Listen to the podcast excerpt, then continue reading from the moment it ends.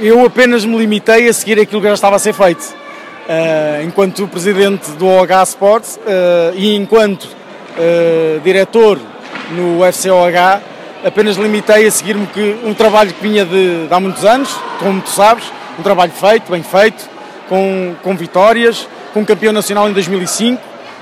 Um, e, e, foi isso, foi um trabalho que nós idealizámos. Uh, é verdade que entramos numa época difícil, que veio a, pandemia que deu cabo de muita formação e do, do desporto, mas nós preparámos-nos para tal, conseguimos, uh, entramos no mundo e na era OH Sports e não poderia ser melhor. Primeiro ano do OH Sport e ficamos para a história. Porquê? Porque somos campeões nacionais. Antes de ser campeão nacional, e como tu sabes, sub-23, uh, uma aposta que fizemos, conseguimos ser campeões regionais, nos deu acesso direto ao Campeonato Nacional. Uh, e percebemos que de facto tínhamos capacidades para lutar pelo primeiro lugar e a três jornadas do fim sagrámos campeões nacionais.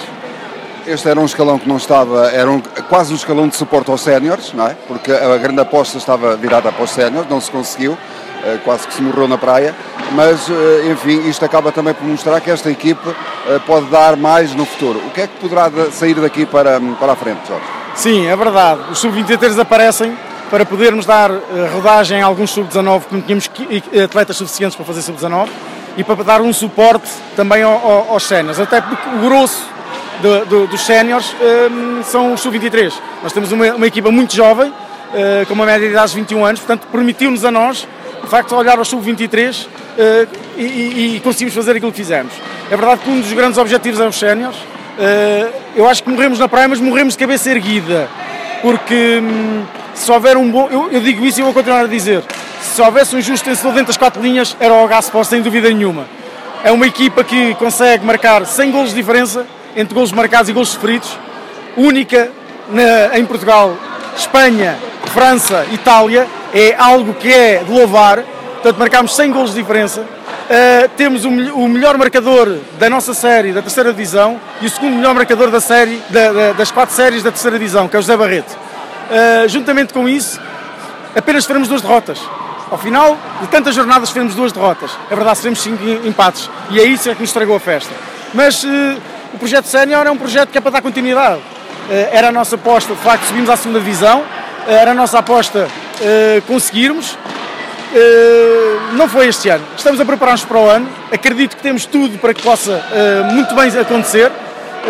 vamos fazer o suporte desta equipa, vamos fazer o que temos para fazer e vai ser, claro, um dos objetivos para a nova, para a nova época será os sénios, certamente.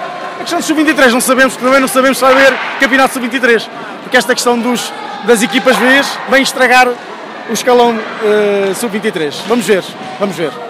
A patinagem também é um ponto importante e hoje é visível aqui também é um trabalho que está a ser feito de base com já muitas atletas e algumas já cumpriram aquilo que é a formação delas.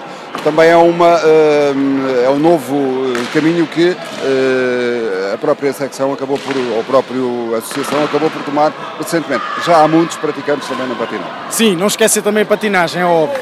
A patinagem é um dos alicerces muito grandes deste projeto. Eh, até porque neste momento estamos com 43 atletas e estão a aparecer cada vez mais atletas. Posso dizer que, há coisa do mês, saiu um grupo de nove meninas diretinha das, das escolinhas para, eh, para a patinagem artística. É verdade, estamos a ter eh, algum sucesso, muito sucesso mesmo.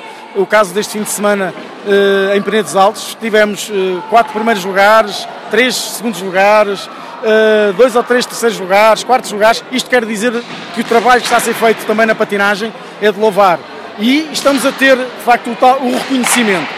Isto quer dizer que no interior também se fazem campeões e campeãs, eh, porque de facto há um trabalho muito grande, há um esforço muito grande, a associação está-se está a preparar ainda para poder dar ainda mais um pulo.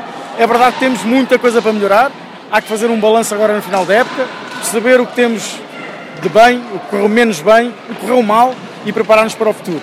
Deixar aqui também um apontamento muito importante, que é de facto a formação.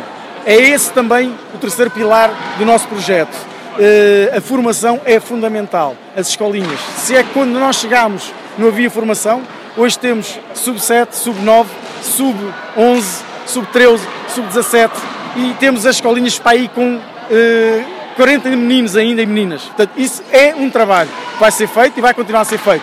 É, o que nós pretendemos fazer ainda é eh, o projeto que temos em mãos, que é o Crescer Sobre Rodas. E é aí que nós vamos ainda este ano mostrar um bocado do que é à nossa, à nossa sociedade. A Liberdade do Hospital merece isto.